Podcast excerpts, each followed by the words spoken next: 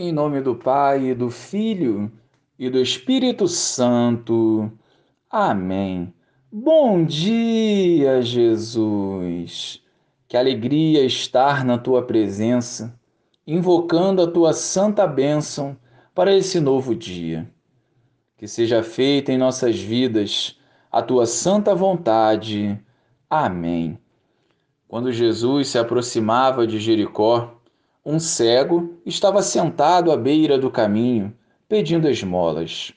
Ouvindo a multidão passar, ele perguntou o que estava acontecendo.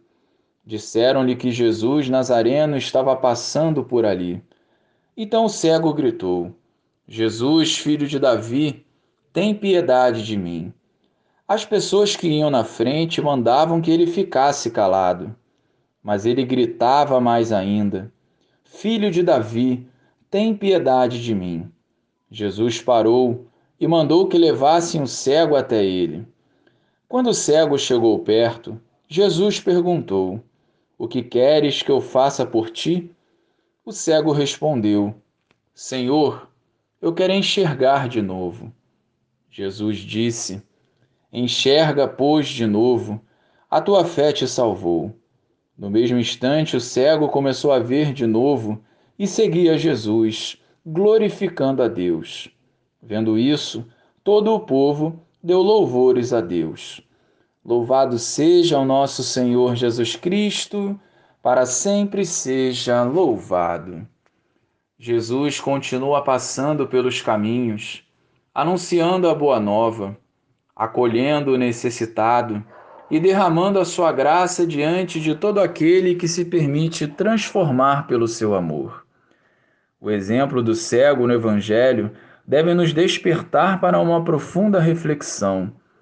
Qual tem sido as nossas atitudes para ir ao encontro de Jesus? Temos superado nossas limitações e adversidades para ir ao encontro do Senhor? Jesus não nos impõe nada nos deixa, ao contrário, bem à vontade para o seguirmos.